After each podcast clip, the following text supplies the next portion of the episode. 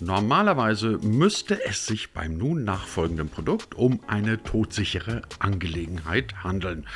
Es ist seit gefühlt Jahrhunderten auf dem Markt etabliert. Jeder findet es toll, zumindest auf dem Papier. Und seien wir mal ganz ehrlich, wollen wir nicht alle irgendwie wissen, was bei uns so direkt vor der Haustür los ist? Genau, und weil das so ist, müssten lokale Medien eigentlich bombensicher und gut funktionieren. Tun sie aber ja, nur so eingeschränkt, zumindest ökonomisch hört man von lokalen Medien nicht immer nur das Allerbeste. Woran liegt das und wie können lokale Medien überleben? Wie kommen sie rüber in dieses digitale Zeitalter? Darüber sprechen wir heute mit jemandem, der solche lokalen Medien mit seinem Unternehmen namens Treffective intensiv betreut. Sein Name ist Heiko Strab und er ist Co-Founder und CEO von Treffective. Und damit herzlich willkommen zur neuen Folge von D25, dem Digitalisierungspodcast von Hybrid 1, der sich natürlich schon lange in diesen digitalen Zeiten befindet und den Sie wie immer auf allen handelsüblichen und guten Podcast-Plattformen bekommen.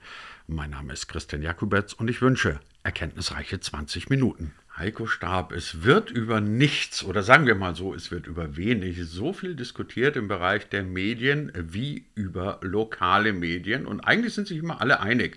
Sie werden fast niemanden finden, der nicht behaupten würde, dass lokale Medien nicht wahnsinnig wichtig sind, dass man sie unbedingt braucht, ähm, dass sie unverzichtbar seien und ich brauche Ihnen die ganzen Sonntagsreden ja nicht erzählen. Gleichzeitig merken wir aber gerade im Printbereich, aber auch im elektronischen Bereich, dass Lokalmedien zunehmend größere Probleme, zumindest ökonomischer Natur, bekommen.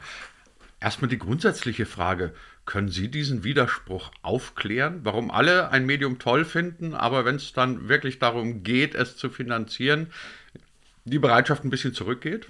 Boah, äh, das, ist, das ist natürlich tendenziell äh, eine spannende Frage, weil ich glaube, dass es nicht generell zurückgeht, sondern einfach auch äh, teilweise das Wissen äh, darum, wie es um unsere lokale Medienlandschaft gestellt ist und was man tun kann, um diesen auch zu helfen, nicht ganz so groß ist. Äh, dazu kommt es halt, dass gerade der digitale Markt eine, eine immer globalere Rolle einnimmt und äh, da teilweise halt eben auch die lokalen ein bisschen vernachlässigt werden. Ja, das geht so Stichwort, wenn eine große Agentur, die in UK sitzt, eine Mediaplanung macht, äh, dann werden die äh, Media Metrics Top 100 Webseiten durchgebucht.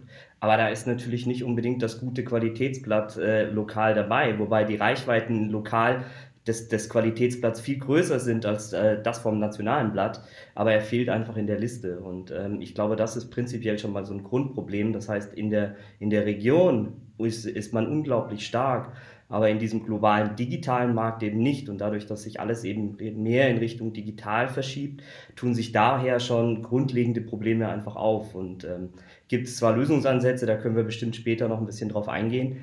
Letzten Endes ist das aber eine Herausforderung, die man einfach hat. Das heißt, bisher war man der große Riese in seiner Region, aber in der globalen Welt ist man eben als großer Riese in der Region nicht unbedingt so riesig.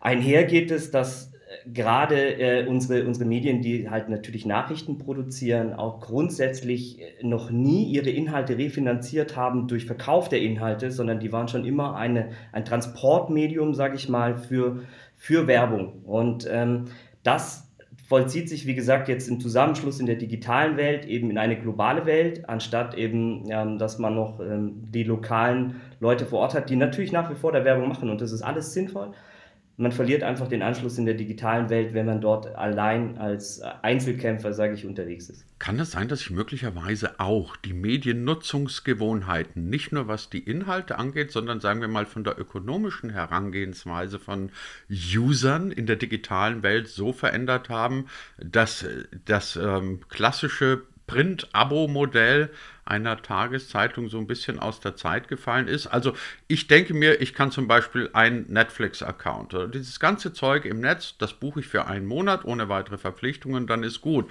Ich habe immer noch den Eindruck, viele lokale Zeitungen, Regionalzeitungen setzen darauf, schließen zwei Jahres-Abo ab und du bekommst dann auch eine Kaffeemaschine dafür. Und ich habe immer den Eindruck, im Netz wollen sich die Leute vielleicht auch gar nicht mehr so lange binden. Ist es ein Trugschluss, den ich da habe, oder spielt das eine Rolle? Jetzt muss ich schon wieder einen Exkurs machen, weil wir haben ja seit diesem Jahr neue geltende gesetzliche Regelungen, was die Vertragslaufzeiten angeht. Das heißt, ich ja. darf ja maximal ein Jahr und danach monatlich kündbar machen. Aber äh, ja, also man, man, äh, ich glaube, dass das durchaus eben auch ein gewisses Umdenken stattfinden muss, auch von, von der Verlagswelt an sich. Das heißt, das Print-Abo-Modell ist nicht eins zu eins übersetzbar in ein digitales Modell und das birgt eben auch diese großen Herausforderungen, ähm, die wir dann nachher haben in der digitalen Transformation und wie mache ich die Refinanzierung dadurch. Na, Stichwort natürlich Werbung ist nach wie vor das Refinanzierungsmodell Nummer eins. Aber auch hier äh, geht es eben dann, dass, dass die digitale Nutzung von der Nutzerschaft einfach eine andere ist als der klassische Leser vom Printmodell. Und äh, dadurch muss ich schon äh, differenzieren, zum Beispiel, welche Inhalte platziere ich dann auch online oder wie publiziere ich online. Gegebenenfalls habe ich Möglichkeiten, auch User individuell anzusprechen und das klassische Redaktionsverhalten nach dem Motto, okay, ich gebe einfach klassisch vor, was der User zu lesen hat, funktioniert vielleicht online nicht ganz so, vor allem wenn ich ja andere Nutzerschaften habe. Und dieser Spagat ist relativ schwierig abzubilden. Ähm, trotzdem, äh, zurück zur ursprünglichen Frage. Also ich, ich glaube, dass eben auch gerade bei den Generationen, äh, ich meine, wir haben das Internet kennengelernt als, ich sage jetzt mal, alles ist mehr oder weniger gratis, alles ist for free, ich kann alles nutzen, ich kriege alle Informationen. Ähm, was sehr, sehr positiv ist, ne? wenn die finanziellen Modelle es einfach hergeben, dass man auch Inhalte refinanzieren kann. Und da befinden wir uns jetzt einfach in diesem Gap. Das heißt, äh, der, ich sage mal, die Generation Z, die will nicht dafür bezahlen, beziehungsweise muss ganz woanders abgeholt werden als äh, die ältere Generation. Das heißt, da muss ich schon anfangen, meine Vertriebsmodelle und meine Verbreitung entsprechend anzupassen. Und ich, ich habe so ein tolles Beispiel. Ne? Wir, wir sind ja auch eine Consent-Management-Plattform. Das heißt, ich muss ja von dem User die Zustimmung einholen, damit ich überhaupt ihm zum Beispiel auch Werbung anzeigen darf oder maßgeschneiderte Inhalte gegebenenfalls auch anzeigen kann. Und da fängt es dann schon an. Das heißt, der, der, der User an sich weiß vielleicht gar nicht, dass er mit diesem Knöpfchen alles ablehnen oder gar keine Zustimmung geben schon jegliche Möglichkeiten einem Verlagshaus nimmt, äh, seine Inhalte zu refinanzieren durch Werbung zum Beispiel. Und dann muss ich ihn gegebenenfalls auf ein Bezahlmodell leiten und dann sagt der User, nee, will ich nicht und sucht sich die Informationen wieder woanders, weil das gibt es ja gegebenenfalls auf anderen Plattformen. Ja? Und äh, das ist halt, glaube ich, die, die Klux. Also wie kriegt man das gut abgebildet? Da gibt es gute Modelle, können wir bestimmt nachher auch noch ein bisschen drauf eingehen. Aber letzten Endes, das, das, das spiegelt so ein bisschen wider. Das heißt, Gegebenenfalls fehlt auch die gesamte Aufklärung dort draußen, was tue ich denn eigentlich mit gewissen Gegebenheiten. Und prinzipiell muss der User sich immer bewusst sein, egal was er im Internet tut, er ist nicht anonym unterwegs, ne? trotz dass ich da vielleicht ablehnend klicke. Äh, ich sage jetzt mal so, Edward Snowden hat in seinen Akten einiges veröffentlicht, dass dennoch sämtliche Datenverkehre gegebenenfalls abgefangen werden können. Aber ja, ich glaube, dass wir da einen Appell an, an, an sämtliche Leute nach außen stellen müssen. A, an den User an sich, gib deinem lokalen Blatt dann auch die Möglichkeit, der wirklich teuer Inhalte finanziert hat, wo Leute bezahlt werden müssen, die einen Job haben, die eine Familie haben, die Möglichkeit, auch Geld zu verdienen mit den Inhalten, die er produziert. Das kann ich schon allein durch den, okay, ich akzeptiere, dass ihr Werbung ausliefert, Button machen. Und on top wenn ich das eben nicht tue, dann die Akzeptanz auch zu bekommen, okay, wenn ich wirklich regional gut recherchierte Inhalte haben möchte, dann muss ich Payments auch machen. Ne? Und sei es gegebenenfalls ein Micropayment für exakt diesen Artikel, den ich in dem Moment haben möchte. Aber das bleibt halt eben noch alles abzuwarten, weil im Endeffekt sind momentan, glaube ich, von äh, der Bereitschaft bzw. von den Erlösen, die über bezahlbare Inhalte in den Medien äh, für, für Nachrichten basieren, nur 8% der Gesamtvertriebserlöse. Und dadurch kann ich kein Unternehmen refinanzieren. Sie haben jetzt vorhin zweimal davon gesprochen, dass es gute Modelle, dass es Lösungsansätze gibt. Und klar, wir wissen natürlich auch, mit dem Appell alleine ist es ja noch nicht getan. Der bringt nicht so wahnsinnig viel. Ähm, wie sehen solche Lösungsansätze denn aus? Das, was Sie beschreiben, das klingt erstmal nach einem ausgewachsenen Dilemma.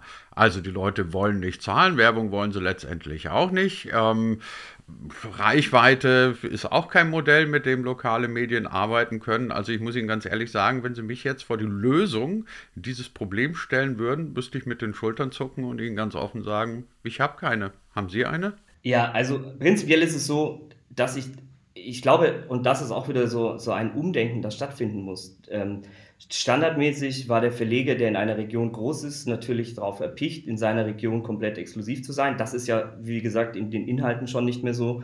Online kann jeder publizieren, jeder kann was nach außen transportieren. Im Endeffekt geht es darum, diese lokalen Reichweiten gegebenenfalls in Hubs zu bündeln, sprich, dass man dort einfach sagt, also ich weiß, man soll nicht über Unternehmenssachen reden, aber im Endeffekt, wir haben als Lösungsansatz in unserer Trafactive GmbH, dass wir eben die, äh, die lokalen Reichweiten bündeln und durch diese Bündelung natürlich einen unglaublich großen, äh, eine unglaublich große Reichweite haben, die wir dann in diesem ganzen globalen Spektrum wieder nach außen transportieren. Und dadurch gewinnen eben auch diese lokalen Medien wieder an Relevanz und bekommen die Medienbudgets auf ihrer Seite platziert. Und äh, das Ganze muss man aber halt sehr eng miteinander verzahnen. Das heißt, teilweise muss das, äh, das vom Redaktionssystem, das Content-Management-System verknüpft sein mit den Werbesystemen. Die Login-Modelle müssen miteinander verknüpft sein. Die Kommunikation muss reibungslos funktionieren. Und das ist dann auch schon ganz oft der Punkt, wo, wo, wo ich sage jetzt mal, regionale Partner scheitern. Das heißt, das braucht einfach sehr teure Investitionen in dem ganzen Bereich. Ich brauche ein konvergentes Redaktionssystem. Ich brauche äh, Bezahlschranken. Ich brauche wie schon angesprochen, ein Consent-Management-System, das die Informationen übergeben muss, darf ich was nutzen, darf ich was nicht nutzen. Ich brauche eine Data-Plattform, die mir dann sagt, okay, was macht der Nutzer, wie kann ich gegebenenfalls auch zielgerichtet Inhalte an ihn publizieren, die ihn wirklich interessieren, um mehr Reichweite zu generieren. Ähm, also die, die Liste ist unendlich lang. Letzten Endes sage ich einfach nur, keiner ist in dieser globalen Welt, also Deutschland ist generell eigentlich nichtig in der globalen Welt, weil die Reichweite global erzielt wird. Wir können nicht gegen den Google mit einem einzelnen Portal, ich sage jetzt mal, anstinken, um das jetzt mal so ein bisschen provozierend zu sagen. Oder auch nicht gegen Facebook mit seinem WhatsApp, Instagram und Co. Aber äh, das Open Web bietet jedem, jegliche Möglichkeiten und auch hier tut sich sehr viel im politischen Wandel. Also gerade Stichwort ne, Daten, Datenverwendung zum Thema Marketing. Jetzt gehen wir schon wieder so ein bisschen weg von dem eigentlichen Thema und gehen mehr wieder Richtung Online-Marketing, aber auch da tut sich viel. Ich meine, die DSGVO ist verabschiedet. Ähm, Cookies werden abgeschafft in unserer heutigen Zeit. Das heißt, die Spielregeln werden neu aufgesetzt. Und diese neuen aufgesetzten Spielregeln führen dazu, dass auch große Unternehmen ihre, ihre Art und Weise überdenken müssen. Also jetzt nochmal zurück zu dem ursprünglichen Punkt. 60 Prozent der Umsätze im Open Web, also auch auf jeder lokalen Zeitung, werden im Durchschnitt von den GAFAs gemacht, also Google, Amazon, Facebook und Apple. Und äh, wenn man das weiß äh, und dann, dann muss man schon hinterfragen, ob das digitale System, wie wir es heute haben, auch wirklich super ist. Ähm, und durch den Wandel, der jetzt hier kommt und den, den direkten Kontakt von lokalen Medien auch zu ihrem User mit den ganzen First-Party-Datas, die dort einfach auch vorhanden sind, wendet sich das Blatt. Die, die, äh, ähm, die ich sage jetzt mal, die, die, die Vorherrschaft von Third Parties, die auf meinem Inventar Werbung ausliefern, wird zurückgehen. Und es wird wieder mehr mehr Kontrolle und wirklich äh, ausgehende Macht an den Publisher zurückgehen. Und das ist, das ist ex, also das ist mega. und ich glaube, dass wir da äh, ganz, ganz neue Sachen machen können und dass sich da das Modell wieder ändert. Aber wie gesagt, und da nochmal äh, unterstreichend, ich glaube, dass das ein Einzelner äh, in seiner Region dann nicht schafft, sondern da appelliere ich einfach dran. Und das ist eben auch de der Ansatz von uns. Wir müssen diese Reichweiten kombiniert auch anbieten können. Und äh, der lokale Bereich muss sich, äh, wie gesagt, Schwerpunkte rauspicken, auf die er sich konzentriert. Das können zusätzliche E-Commerce-Modelle sein, was auch immer, ne, welche Möglichkeiten er in seiner Region hat. Ähm, aber eine eigene Mannschaft für, dieses, für diesen ganzen Bereich aufzubauen, ist meist viel zu teuer und äh, hat nicht den gewünschten Effekt. Also es klingt, klingt alles sehr plausibel, was Sie sagen, aber heißt das unterm Strich nicht ein Stück weit auch, dass die Überlebenschancen für kleinere Lokalzeitungen, Lokalverlage drastisch sinken, weil ich meine, klar gibt es jetzt mehr Möglichkeiten, aber alles, was Sie sagen, erfordert ja eine gewisse Größe gefordert, eine gewisse technische Infrastruktur, ein Verständnis für diesen digitalen Wandel. Und ich glaube, man tritt jetzt niemandem zu nahe, wenn man sagt, so ein Kleinverleger irgendwo in der, sagen wir, in der bayerischen Provinz, der kann ja gar nicht dieses digitale Know-how haben, das er haben müsste, um diese Welt zu begreifen und dort zu verlegen. Und ich meine, wir haben ja auch in den letzten Jahren erlebt, wie größere Regionalzeitungen die kleineren und die mittleren aufgekauft haben. Also kurz nachgefragt, bedeutet das dann letztendlich eine weitere Konzentration auf dem Regionalzeitungsmarkt? mittelfristig? Das, das ist schwer zu sagen. Ich glaube einfach nur, dass man hier seine Hausaufgaben machen muss und sich nicht verzetteln darf in seiner Strategie, die man aufbaut. Und äh, von der Strategie her ist es immer empfehlenswert, sich auf seine Kernkompetenz äh, zu konzentrieren und ausgehend von der Kernkompetenz gegebenenfalls noch Modelle abzufackeln, die man wirklich in der eigenen Hand hat. Und äh, da ist halt dann immer der Spagat, muss ich ein, ein eigenes, komplettes, ich sage jetzt mal, ein Digital Lab bei mir mit aufbauen, der extrem hohe Kosten natürlich im Endeffekt produziert, aber sich gegebenenfalls mit der lokalen Reichweite in dem Moment nicht refinanziert. Aber, und das ist das, was, was, was die Stärke ja ist, die lokalen Inhalte zu produzieren. Das ist die Stärke. Und wir haben es gerade gehabt, wofür bezahlt nachher ein User? Gerade für diese lokalen Inhalte, die er dann eben auch woanders nicht bekommt. Und da glaube ich sehr, sehr wohl, dass wenn man sich wieder auf seine Kernkompetenzen zurück besinnt, sich darauf konzentriert und gegebenenfalls sich dann über Partner, die richtigen Partner ins Boot holt, dass man dann dadurch sehr, sehr wohl äh, lange, lange Zeit überleben kann und sein Business weiterhin tätigen kann. Weil ich sage jetzt mal so, es wird ja nicht alles wegbrechen. Ne? Also wir wollen das ja auch nicht schwärzer malen, als es ist.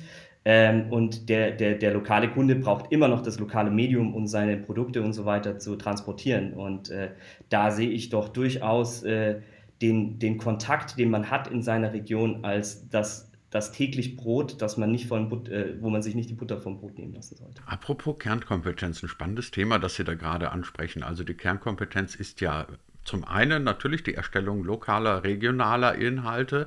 Ich würde aber auch fast wetten drauf, dass man zumindest einen äh, traditionellen Verleger oder Verlegerin, ähm, wenn man den nach seinen Kernkompetenzen fragt, dann liebäugelt er immer noch mit dem Geschäft der gedruckten Zeitung. Ist das ein Kern, eine Kernkompetenz oder ein Kerngeschäft, die ist, das überhaupt überlebensfähig ist? Also das Drucken auf Papier oder werden Lokalunternehmen, Lokalzeitungen nicht künftig auch schlicht und ergreifend Online-Anbieter? Alte Debatte, ich weiß, aber ich finde es immer noch spannend, dass auch im Jahr 2021 darauf noch keine endgültige Antwort da ist. Ich sage mal so, man muss da immer über den Tellerrand schauen. Ne? Wir sind mit unserer Demografie, äh, wie unsere Gesellschaft aufgestellt ist, noch ein bisschen älter als der Rest äh, äh in Europa. Und äh, diesbezüglich, ich sage immer, Papier wird immer Bestand haben. Ne? Gedrucktes wird, wird, seine, wird seinen Bestand haben. Es ist aber eben kein Wachstumsgeschäft mehr und es wird eben entsprechend auch ein bisschen rückläufig sein. Aber es wird sich irgendwann mal einpendeln und seine Konstanz und Relevanz definitiv haben.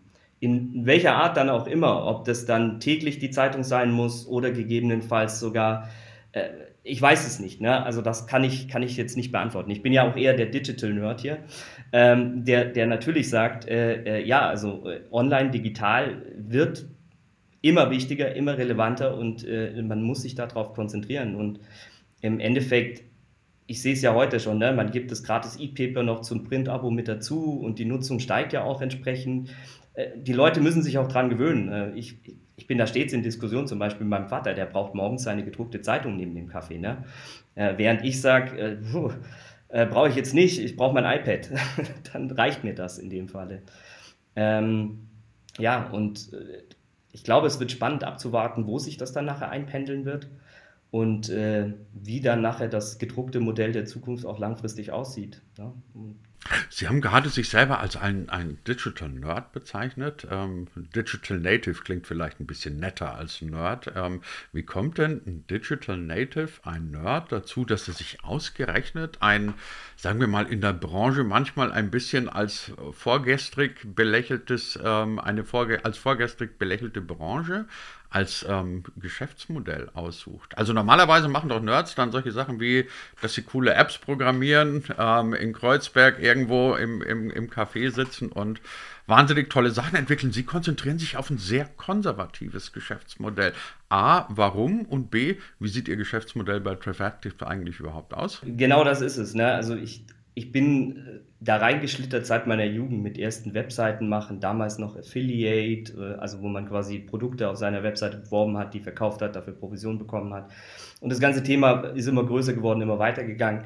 Dann hatte ich eine Station auch bei unterschiedlichen Verlagshäusern noch ähm, und habe da schon immer die Herausforderungen gesehen. Und ähm, ich habe teilweise auch falschen Ehrgeiz dort auch gesehen, dass man einfach gesagt hat, okay, man versucht eben viel selber zu machen. Und ähm, äh, was ich schon immer, wo ich schon immer Fan war, ist, ähm, das Rad muss man nicht zweimal erfinden. Ne? Wenn das einmal erfunden ist, kann man auf das Rad sehr viel aufbauen. Und äh, wenn ich den Reifen optimiere, dann kann ich im Endeffekt auch noch die zwei Sekunden mehr in Monza rausholen und gewinne das Rennen.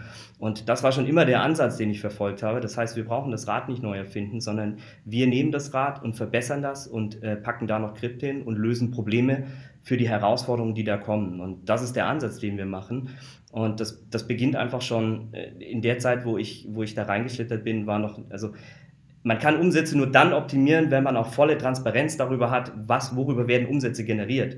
Und das ist der erste Punkt, den ich schaffen musste, wenn ich nicht weiß, was generiert denn überhaupt die Umsätze, gerade in der digitalen Welt, wo eigentlich alles messbar ist, dann bin ich im Blindflug unterwegs. Und, und so haben die Ansätze angefangen.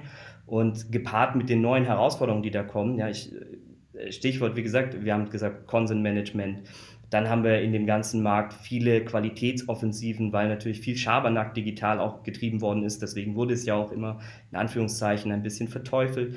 Aber die, die Internetindustrie ist aus der Pubertät sozusagen. Wir kommen gerade ins volljährigen Alter. Und äh, die Spielregeln sind dementsprechend äh, diffiziler und äh, die Umsetzung davon immer komplizierter und komplexer. Und man kann viel mit Insellösungen arbeiten, aber ich glaube und ich bin der festen Überzeugung, dass Insellösungen an sich immer auch wieder einen an Grenzen stoßen lassen. Und das ist der Ansatz, den wir verfolgen. Wir sagen, alles für die Monetarisierung aus einer Hand, aus einer Plattform, managebar von jedem Einzelnen in der Plattform selbst ähm, inklusive ihn nie einzuschränken, eigene Aktivitäten auf seinem Inventar auch zu tätigen, gepaart mit der Tatsache, dass wenn ich zum Beispiel kein, keine Werbung direkt verkauft habe, ich immer die Gewissheit habe, zum bestmöglichsten Marktpreis die Werbung auch zu verkaufen. Das heißt, wir auktionieren alles, wir geben alles in die Auktion, wir holen uns global die Angebote zurück, wir wissen, wer ist bereit für was, wann zu bieten, wir schauen, gibt es direkte Werbekampagnen und liefern dann immer die, das Bestmöglichste auch in dem Moment aus. Äh, jetzt ganz salopp zusammengefasst, weil der Rest wäre sehr, sehr komplex und äh, dann könnte ich hier noch zwei Stunden reden. Und das ist so eine eiserne Regel, die wir auch in Podcasts haben. Zwei Stunden kann man machen, muss man aber nicht. Wir wollen ja schließlich, dass sich's angehört wird und nicht die Leute zwischendrin aussteigen. Deswegen belassen wir es bei guten 20 Minuten in dieser neuen Folge von D25, in der wir vor allem gelernt haben, dass die Zukunft von lokalen Medien gar nicht mal so schwarz aussehen muss, wie man das möglicherweise glauben könnte. Ein vehementer Vertreter dieser Theorie war heute bei uns zu Gast, nämlich Heiko Stab. Und dafür sage ich ganz herzlichen Dank. Dankeschön. In dem Sinne, tschüss.